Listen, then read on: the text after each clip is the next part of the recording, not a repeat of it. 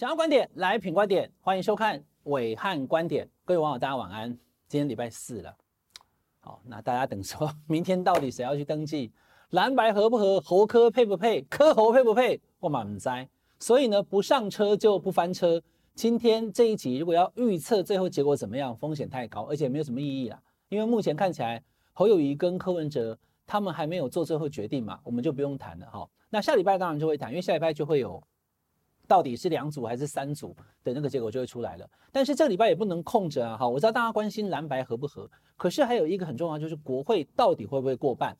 那我也希望今天这一集哈，能够成为类参考书的一个影片，至少到明年一月十三号，今年的立法院的选举到底最重要的七席是哪七席？我按观点直接点给你看，就是这七席。这七席的胜败将会影响到立法院到底民进党能不能够国会过半。观众朋友，因为有常看暐瀚观点都知道哈，立法院的席次一共一百一十三席，区域立委七十三席，山地原住民三席，平地原住民三席，还有三十四席的不分区立委。这两天各党都公布了不分区的名单，像民众党有双黄、黄国昌、黄珊珊，像这个国民党有韩国瑜，对不对？还有谢龙介、柯志恩、苏清泉跟王玉敏这些人，所以呢，各自在政党票上面希望能够吸引大家的注意跟支持，然后最后呢，得到政党票配合区域立委，然后国会要过半，一百一十三的过半就是五十七，所以简单讲，五十六席就没有过半。目前民进党在立法院的席次是六十三，观众朋友刚好就这七席。只要这七席，民进党目前是执政呢，哈，这七席通通是民进党现任执政，掉了这七席，民进党明年国会不过半，简单吧？那先插播一个事哈，因为有人在讲说，哎，国民党有个韩国瑜啊，如果国民党这次加民众党能够国会过半，比如说国民党五十席，民众党八席，那有没有实质过半？有嘛？五十八啊，那可不可以选立法院长？可以，而韩国瑜就立法院长哦，可能是啊。那立法院长如果说。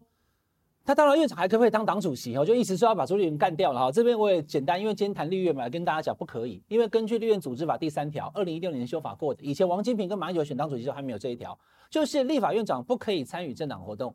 所以呢，除非这个韩国瑜不当立法院长，要不然他当了立法院长，他就不能选这个国民党党主席。但这一题完全没问题哈，因为明年的总统大选是一月十三会有结果，对不对？那。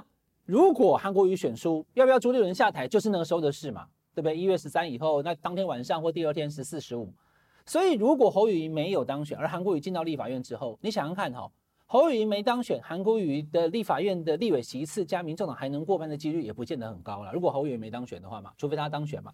但是如果韩蓝白都合了以后，侯友也当选了，那自然就不会有人赶朱立伦下台啦。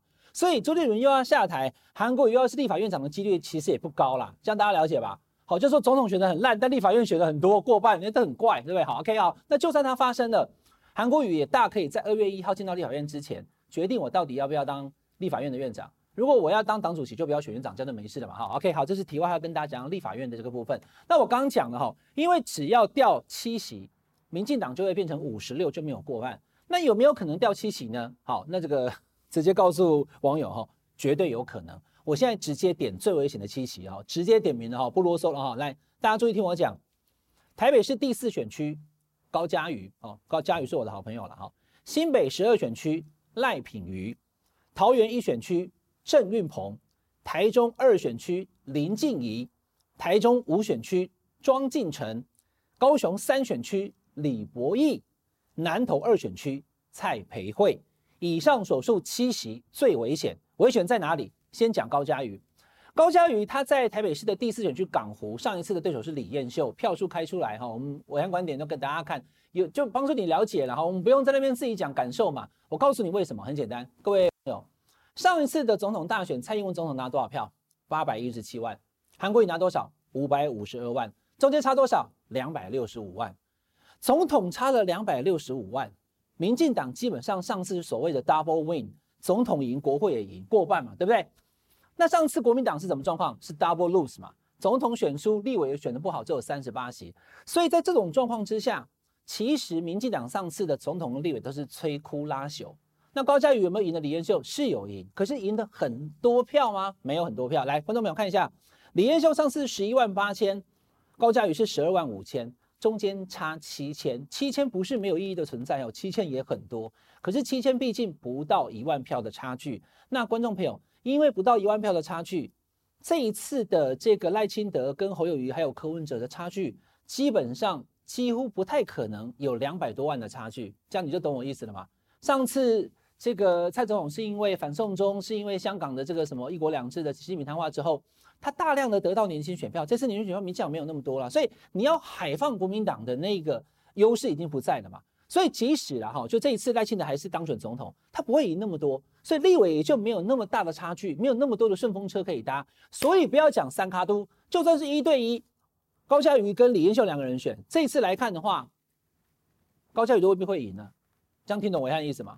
所以我把它列为第一危险，为什么？因为还有个吴欣岱啊，吴欣岱去年选台北市议员一万一千票，那我刚刚讲四年前摧枯拉朽差距很大的时候，高嘉瑜赢李彦秀多少？七千。所以上次只赢七千，这一次已经拉近，再加上有一个议员就拿了一万多票的台湾基进的吴欣岱，再分高嘉瑜的票，不然难道你以为吴欣岱分的是李彦秀的票吗？所以高嘉瑜是非常危险，这样大家理解吗？好，所以从票数，呃，我再强调一次，大家应该知道我跟嘉宇是好朋友，对不对？那我也乐见，也希望他能够当选。可是呢，是于私的部分呢、啊，于公我当评论员，告诉你，高嘉宇台北市选区这一区对民进党来讲非常危险，那也就是为什么。赖清德会讲说，守住高嘉瑜，国会就过半了。真的，如果他，如果如果连他都赢了，民进党确实是有可能会过半。好，这是第一危险，台北四选区。第二个是新北十二选区，赖品妤哈。那赖品瑜，我要跟大家报告哈，他上次在选举的最后几个月才投入，本来说省发会啦或怎么样，西北十二选区之前立委是谁？是黄国昌啊。那黄国昌就弃选了，就不选了。以后民进党推了半天，最后才推出了高呃那个赖品妤。那所以赖品妤他并不是长期经营的状况下去选这个选区的哈，请注意，上次民进党是优势，可是他并不是在地的这个经营很久的一个民意代表。但是他一投入选举以后，他赢了李永平哈，票数赢的不多，好，你可以看得出来哈。上次李永平是八万一，那赖品妤呢是八万四，所以只赢了三千票不到。所以赢的只有大概三千票的赖品妤，这一次跟国民党再战是廖先祥啊，他是个地方的议员，他爸爸是老议员，所以基本上这一区是五五波。所以你要就事论事看，就是说赖品妤上次赢的票数非常少，只有三千呐，两千多块三千呐。所以以这次来讲的话，总统大选优势回来了以后，这个地方肯定是五波。但不要忘记哦，赖品妤也在新北十二选区经营了四年，那照他所说，他常有在跑行程。所以，我也不是说这一区就是会输，而是说从各项民调来看，刚刚我所讲的这几个点名的七个哈，其实各大媒体 TVBS 啊、美丽岛都有分别做了民调，目前民进党都属于弱势的阶段，好，是落后的了哈，所以才会讲说这算是危险的。好，新北十二选区，第三个我点桃园一选区，桃园第一选区是大家都知道去年选桃园市长的郑运鹏，那郑运鹏呢，他要对战的对象呢是。政坛阿汤哥，帅帅的牛许庭小牛，大家看到他论述非常的清楚，而且长相非常的帅气。那在世代交替以及大家现在年轻人喜欢同年龄的状况之下，说牛许庭已经占尽了便宜。第二个，上次郑云鹏赢的也不多了哈，所以你就知道说我的评论基础都是在于他本身这个地方的结构是怎么样。郑云鹏上次赢陈根德多少呢？只不过赢了六七千票，算一算大概就六千多票而已。那陈根德其实。大家你可能不知道哈，牛许婷的爸爸哈帮这个桃园的好几个立委哈，陈万德、陈根德都有帮他们操盘的，所以是算地方的庄脚。那牛煦庭自己跳下来选以后，陈根德系统是会帮忙的。何况国民党提名的牛煦庭，那当然还有一个叫詹江村的议员要选，可能会分到他的票。可是牛煦庭跟郑运鹏的差距比大家想象中还小，所以如果要调民进党维选区桃园一选区的郑运鹏也算一区。再来第四个是台中二选区哈。这个选区全国知名，因为二选区有严宽恒跟林静怡。上次补选的时候的票数呢，差距非常的近哦，不到八千票。那因为严家在台中二选区地方哈，这个经营非常久，所以呢，其实他有一定的实力。可是这几年的选举，因为年轻票都投不下民进，投投不下国民党，也不肯投给地方的这些像是严家啦、张家啦这些所谓的地方派系，所以呢，严宽恒就输了二零。零零二零年的选举又输了，这个二零二二年的补选连输两次哦。可是你知道吗？输着输着不是就习惯了，输着输着他的支持者就会义愤填膺，想要帮忙啊。所以这一次我觉得林静怡是现任的立委，颜宽仁是地方的这个呃怎么讲，就是有势力的头人。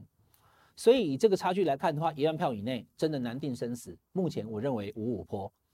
呃，第五个选区呢，就正好是台中第五选区哈，这叫庄敬诚对黄建豪。很简单哈，我一样是用票数来说服你哦。上次庄敬诚他赢沈智慧呢，只不过赢了五千票。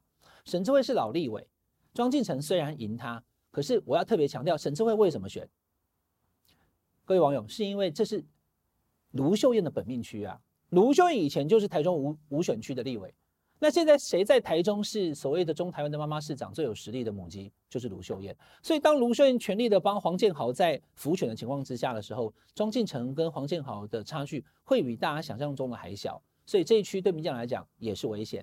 第六个区是李博毅战李梅珍哦，这个是高雄的第三选区。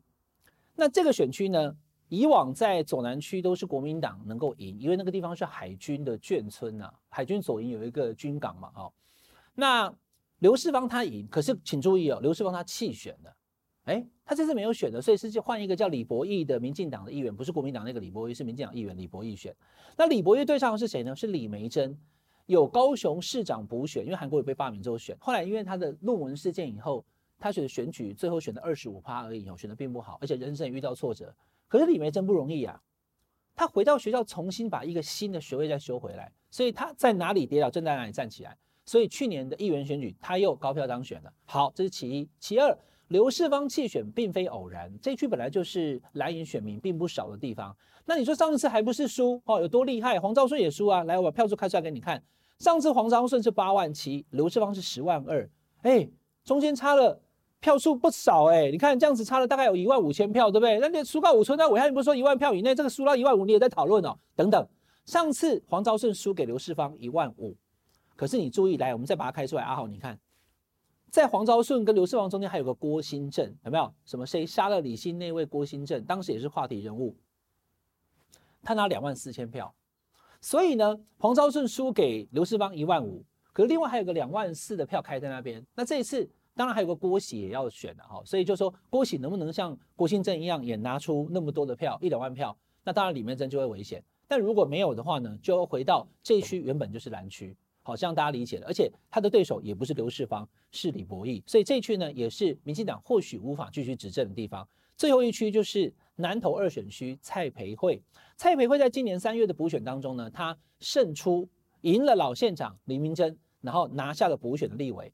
那他这个补选的立委呢，是补这个南投的县长许淑华的。那依照刚刚我告诉你的逻辑，台中第五选区是卢秀燕的本命区，这个选区南投二选区。是许淑华的本命区，所以许淑华这个地方很强，所以你开出来上次的这个选票，李明珍跟蔡培慧只差了两千票，而且许淑华过去在这边都是摧枯拉朽的状况之下，他一定帮游浩，所以游浩虽然没有全国知名度，可是他是地方的议员，加上他跟蔡培慧，蔡培慧本来是一选区跨区到二选区，所以两个人的差距呢也就比想象中的还要近。以上七席，高嘉瑜、赖品妤、郑运鹏、林静怡、庄敬诚、李博毅跟蔡培慧。是民进党的重中之重，这七席要是没守住，民进党就无法过半。而且除了这七席之外，另外还有三席也很焦灼，像是屏东的二选区，徐富贵，好，他是这个哈跟苏正清的儿子苏孟纯参选，可是国民党在这一区根本没有提名，所以就是蓝绿对决以后，苏正清阿丢在地方有实力，他是现任立委嘛。OK，第二个，宜兰的陈俊宇哈跟黄琛庭陈琬惠，但陈俊宇他基本上没有什么这个原罪，可是因为宜兰陈欧波是。跟 IMB 挂上了关系以后，黯然退选的，所以这个在那个荣誉感上面，民民进党的选民可能会觉得说没有那么的光荣。那如果投票动机不高的话呢？